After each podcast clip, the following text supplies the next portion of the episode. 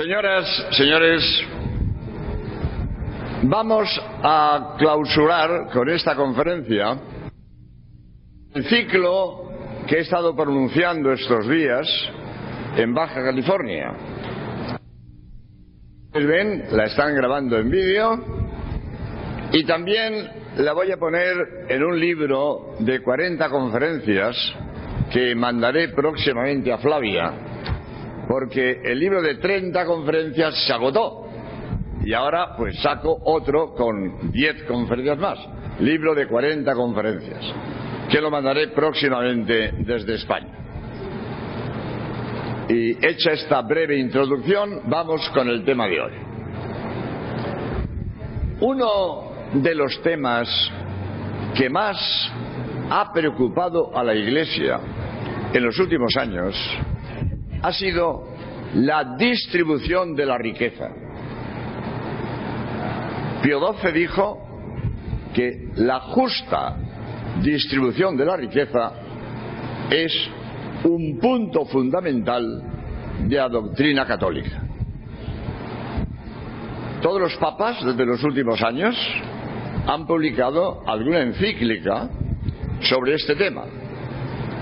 Empezó León XIII con la encíclica Rerum Novarum, donde denunció las injusticias sociales de su tiempo. Después Pío XI con la cuadragésimo anno. Después Pío XII dedicó a este tema varios radiomensajes. Después Pablo VI amplió el tema a nivel internacional. Después Juan XXIII con la Mater et Magistra y recientemente el Papa Juan Pablo II con la encíclica Laborem Extenses que hace un análisis de los sistemas económicos del comunismo y del capitalismo. La, doctrina de la Iglesia sobre la distribución de la riqueza podríamos dividirla en tres partes. Primero, nivel individual, nivel personal. Segundo, nivel internacional. Y tercero, sistemas económicos. Primero, a nivel personal, el primero de los, de, los temas, del punto de vista, es el derecho al trabajo. El hombre tiene derecho al trabajo. Si el padre de familia tiene obligación de mantener a sus hijos, tiene que tener derecho al trabajo, porque es con su trabajo como puede mantener a sus hijos. Y este derecho del hombre al trabajo supone en alguien el deber de dárselo. El deber de dar trabajo es, en primer lugar, deber del gobierno, que debe hacer planes económicos que den el mayor número de trabajo a sus ciudadanos. Pero también los particulares deben colaborar en este derecho del hombre al trabajo, cada cual según sus posibilidades. Pero también los particulares pueden colaborar. Y de hecho, pues no todos los puestos de trabajo son del gobierno. Muchos puestos de trabajo lo dan personas particulares. Y en este cumplimiento de la obligación del derecho a dar trabajo, de la obligación de dar trabajo, hay un criterio que prevalece, prevalece.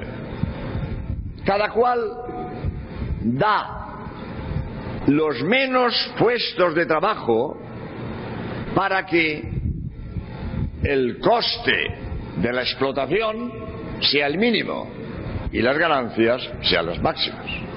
Eso es lo que prevalece en el mundo. Cuanto menos gente emplee, más barato será el producto y, más barato me sale el producto y más serán mis ganancias. Este es el criterio económico materialista y egoísta. El criterio cristiano es al revés. El criterio cristiano, voy a dar trabajo a todos los que pueda. Voy a dar el mayor número de puestos de trabajo para que sean los máximos los que se benefician de este trabajo. Evidentemente que si en una empresa pueden comer 15 familias, no se trata de colocar a 50, porque se hunde la empresa y todos arruinados. Pero si pueden comer 15 familias, no hay derecho que se la coman entre 10, porque han dejado fuera 5 familias que podían comer de esta empresa. Y partimos del supuesto que los bienes de la tierra son de Dios, no de nosotros. Los bienes de la tierra son de Dios. Y Dios quiere que coman todos sus hijos. Y lo que pasa, por desgracia, que sirviendo Dios comida para todos sus hijos, los tres primeros que cogen la fuente se la comen entera y dejan a los otros siete muertos de hambre. Esto es lo que pasa. Porque sería blasfemo decir que Dios no ha puesto comida para todos sus hijos. Dios Todopoderoso ha puesto en la tierra comida para todos sus hijos. Si en la tierra hay comida para todos, ¿por qué de cada tres hombres dos pasan hambre? ¿Por qué? No entra en los planes de Dios. Dios ha puesto comida para todos sus hijos. ¿Y por qué de cada tres hombres dos pasan hambre? Porque hay una mala distribución de la riqueza. Según las estadísticas, el 85% de la riqueza del mundo se la come el 30% de la humanidad. El 85% de la riqueza se la distribuye el 30% y dejan el 15% de la riqueza para el 70% de la humanidad. Una mala distribución. Y eso Dios no lo quiere. Esto Dios no lo quiere. Porque Dios es Padre. Dios es Padre. Y Dios ha puesto comida para todos. ¿Por qué de cada tres hombres dos pasan hambre? ¿Por qué? Y en la tierra, por supuesto, eh, había una, una sociedad alemana de agro eh, productos, agro no sé qué. Una sociedad alemana ha publicado un estudio. Si se aprovecha bien toda la tierra cultivable, puede comer una humanidad diez veces mayor que la nuestra. Si en la tierra hay para que coman diez humanidades como la nuestra, ¿cómo es posible que de cada tres hombres dos pasen hambre? Es que distribuimos muy mal. Distribuimos muy mal. Y Dios no quiere esto. Y Dios es el dueño. Y nosotros somos administradores. Nosotros tenemos que administrar los bienes de la tierra como quiere el dueño que es Dios. Y si administramos mal, merecemos castigo. Merecemos castigo. Los bienes no son nuestros, son de Dios. Y Dios los pone en nuestras manos para que tomemos lo que necesitemos y distribuyamos lo que no necesitamos. Yo suelo decir, es como si en un régimen de regadío las primeras parcelas cortan el agua, las primeras parcelas encharcadas y todas las demás secas, porque el agua que Dios ha hecho para todas las parcelas, en lugar de regar todas las parcelas, cortan los tres primeros y los tres primeros encharcados de agua y todos los demás secos. Esto no es la voluntad de Dios. Esto no es la voluntad de Dios. Por lo tanto, tenemos que pensar que Dios quiere que la, la riqueza en el mundo se distribuya mejor, porque Dios quiere que coman todos sus hijos. De manera que, primer punto, es necesario que se distribuya mejor la riqueza. Primero, dando puestos de trabajo y segundo, retribuyendo bien el trabajo que se da. Retribuyendo bien. Porque hay otro criterio muy económico, muy materialista y muy egoísta. Pago lo mínimo según la ley. Pago lo mínimo según la ley. Eso es lo que prevalece. No, lo cristiano es al revés. Pagaré el máximo que pueda para distribuir riqueza. Pagaré el máximo que pueda, sin que se hunda la empresa, por supuesto. Porque si hunde la empresa, todo es al agua. Pero pagaré el máximo que pueda, no lo mínimo según la ley. Lo máximo, eso es lo cristiano. Pagaré el máximo que pueda. Si yo sigo el criterio evangélico. ¿Qué dice Jesucristo? Pórtate con los demás como quieres que los demás se porten contigo. Si hiciéramos esto, los que distribuyen trabajo y los que pagan el trabajo, ¿cómo quisiera yo que me pagaran si yo hiciera ese trabajo y él fuera mi patrono? Cambiemos los papeles. En lugar de ser yo el que le doy trabajo, es él el que me da trabajo a mí. Pues si yo hiciera este trabajo, ¿cómo quisiera que me paguen? Pues yo debo pagar a mi hermano lo que me gustaría que él me pagara a mí si los papeles estuvieran cambiados. Esto es el Evangelio. Pórtate con los demás como deseas que los demás se porten contigo. Paga a este como te gustaría que él te pagara a ti si fueras tú el que trabajas para él. Esto es lo cristiano. Pero no, lo económico, lo materialista, lo que prevalece, no, no, no. Yo pago lo menos posible, según la ley. Porque claro, si falta la ley, me pueden castigar. No, no, según la ley, lo menos posible. Eso no es lo cristiano. Lo cristiano es distribuir. Hay que distribuir. Tiene eh, Pablo VI tiene una frase muy fuerte, muy fuerte, pero es doctrina de la Iglesia. La propiedad privada no es ningún derecho absoluto, dice Pablo VI. No hay ninguna razón para apropiarse lo innecesario cuando hay personas que carecen de lo necesario. Pablo VI, en la Popular Progresio. No hay ninguna razón para apropiarse exclusivamente lo innecesario cuando hay otras personas que le falta lo necesario. Esa es la doctrina de la Iglesia.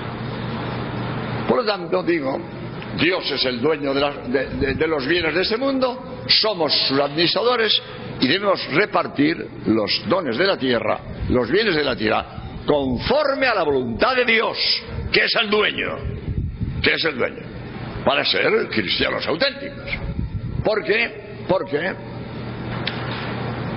no basta, como es frecuente de nosotros, nos creemos buenos cristianos porque vamos a misa, porque eh, cumplimos la castidad propia de nuestro Estado, porque somos buenos profesionales y no cometemos eh, eh, fraudes en nuestra profesión. Ya somos buenos cristianos y nos olvidamos de este punto, que es un punto fundamental.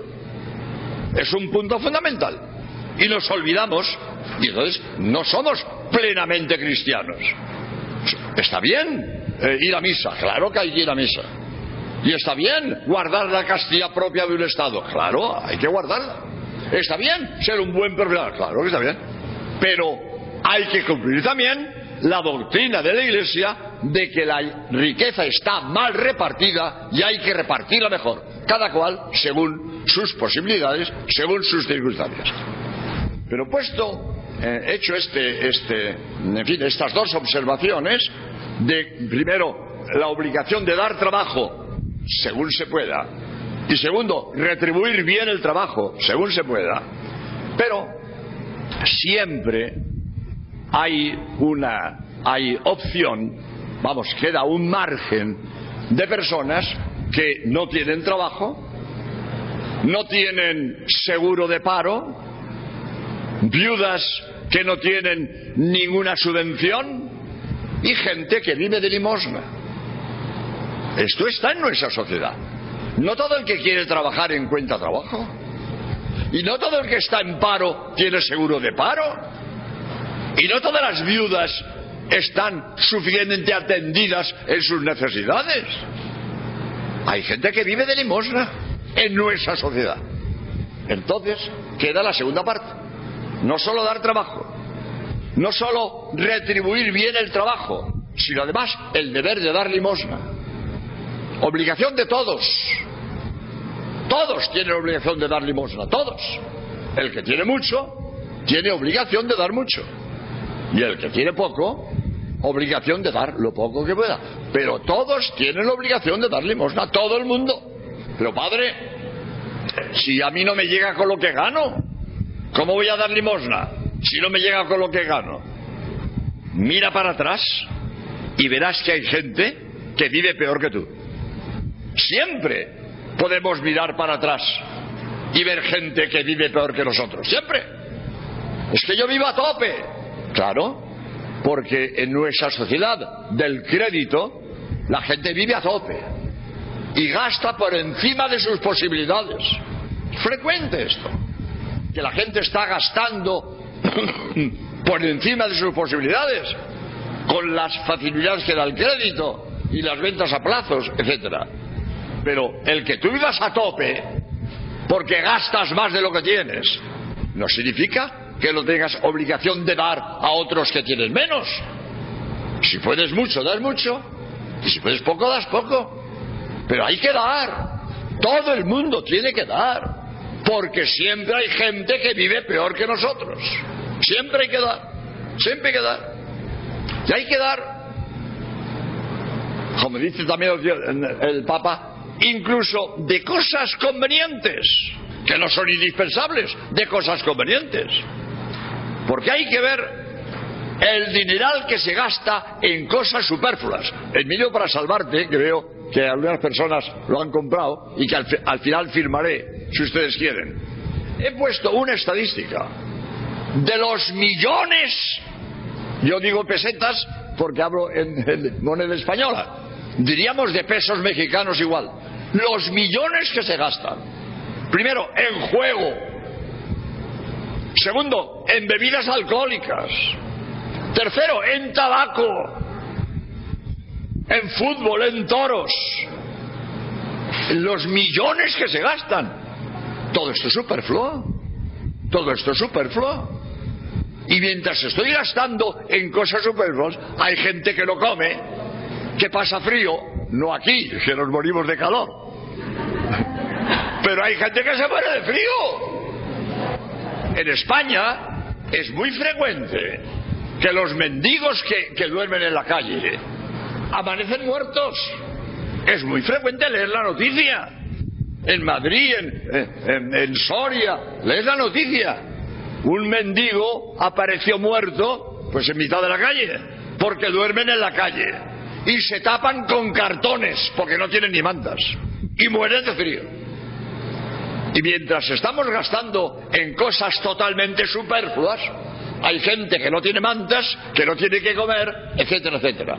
Por tanto, tenemos que ser cristianos y saber que yo no puedo gastar en, pamplinas y en caprichos lo que otros no tienen para supervivir. Bueno, padre, entonces qué? No, no, no, yo no puedo darme un capricho. Sí, sí, sí. Puedes darte un capricho con tal de que se beneficien los pobres. Conozco una señora que se encaprichó con un collar. Tenía otros collares, pero le gustaba este collar. Y como se encaprichó con él, compró el collar. Pero dio de limosna el doble de lo que le costó el collar. Así puedes comprar collares. Todo lo que quieras. Todo lo que quieras si el capricho superfluo que tú te das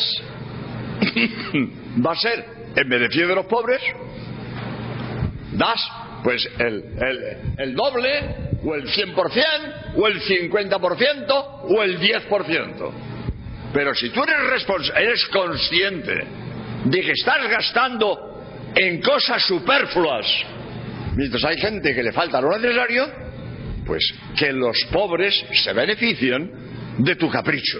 Así bien, así bien. No pasa nada, no pasaría nada.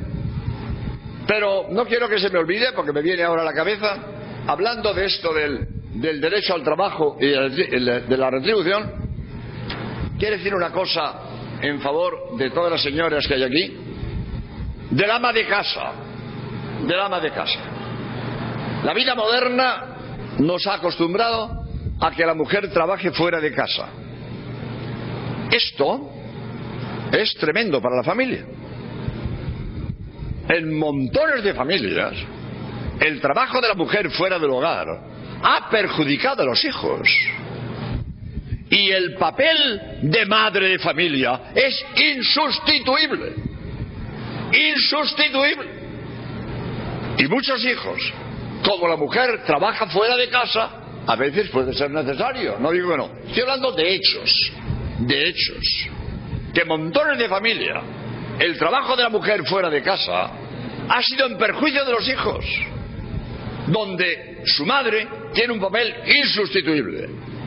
Por eso, el Papa ha sugerido a los gobiernos un salario para la madre de familia, para que no tenga que salir a trabajar fuera de casa, se pueda quedar en casa y atender a sus hijos con un sueldo que había que estudiar y cómo se hace. Pero Juan Pablo II, gran defensor de los derechos de la mujer, ha pedido a los gobiernos que se estudie el problema, pero que es una tara de nuestra sociedad que la mujer tenga que trabajar fuera de casa en perjuicio de los hijos, donde ella tiene un papel insustituible. Por lo tanto, ahí queda eso para que se estudien los sociólogos, los políticos, que vean el modo, pero que desde luego somos conscientes de que en muchas familias el hecho de que la mujer trabaje fuera de casa, pues es, es un, no, eh, no, sé si decir error, por lo menos inconveniente, por lo menos es un, contratiempo, porque están desatendiendo la labor más importante de la mujer, que es la eh, atender a su familia. Bien, eh, no sé si me he extendido mucho en este primer punto y pues no me va a quedar para para los otros dos puntos que me quedan, que es el, nivel internacional de, la distribución de la riqueza, el nivel internacional en que Pablo VI, eh, en su encíclica Populorum Progressio, pues eh, eh, manifestó de la solidaridad entre las naciones. Podríamos hablar de esto, de la deuda externa, donde algunos países ricos dan préstamos a los países pobres, pero con unos intereses abusivos que someten a los países subdesarrollados a una esclavitud económica que no les permite salir de la pobreza. Y entonces eso de la deuda externa es un tema de mucha actualidad que hay que estudiar, hay que estudiar. Pero los países, sí, lo mismo que la persona rica debe atender a la, a la persona pobre, distribuyendo la riqueza, lo mismo, los países ricos deben ayudar a los países pobres, pero ayudarlos eficazmente, no con este método que se han inventado de préstamos con intereses abusivos y resulta que el pueblo subdesarrollado no tiene ni para pagar los intereses. Según yo no soy un técnico de esto, hablo de lo que oigo. Pero oigo que hay naciones que no pueden ni pagar los intereses de la deuda que tienen por los, el abuso de los países ricos que dicen que les van a ayudar dándole préstamos y lo que hacen es explotarlos tremendamente. Y tercer punto es el de los sistemas económicos analizado por Juan Pablo II en la encíclica Labor en Extenses que analiza el comunismo ateo y el capitalismo materialista. Y él dice, con verdad, dice, el comunismo ateo negaba a Dios atacaba a Dios. Pero el capitalismo materialista prescinde de Dios, ignora a Dios. Y para el capitalismo materialista, el hombre es un ser económico. Y mira al hombre solo con un punto de vista materialista, sin atender a los valores espirituales que tiene el hombre, que son mucho más importantes que los materiales. Por eso, Juan Pablo II mm, analiza los, los dos sistemas y dice, aunque el, el comunismo marxista ha traído grandes males a la humanidad, el capitalismo tampoco es una perfección. Deseamos que se perfeccione, porque tampoco hay duda que el capitalismo ha subido el nivel económico de muchos pueblos y ha facilitado eh, la vida de muchísima gente, pero también tiene abusos y también tiene fallos. Y entonces el Papa desea que el capitalismo se, purifique de sus egoísmos y de sus errores para que realmente los sistemas económicos sirvan para que la humanidad entera viva como Dios quiere que viva. Y no como pasa hoy, que de tres personas dos pasan hambre. Dios es el dueño de los bienes de la tierra y Dios quiere que coman todos sus hijos. Pues quiera Dios que estas ideas les ayuden a ustedes a vivir un cristianismo auténtico para que el día que el Señor nos llame a su presencia pueda recibirnos con los brazos abiertos diciéndonos pasa siervo fiel al banquete de tu Señor. Muchas gracias.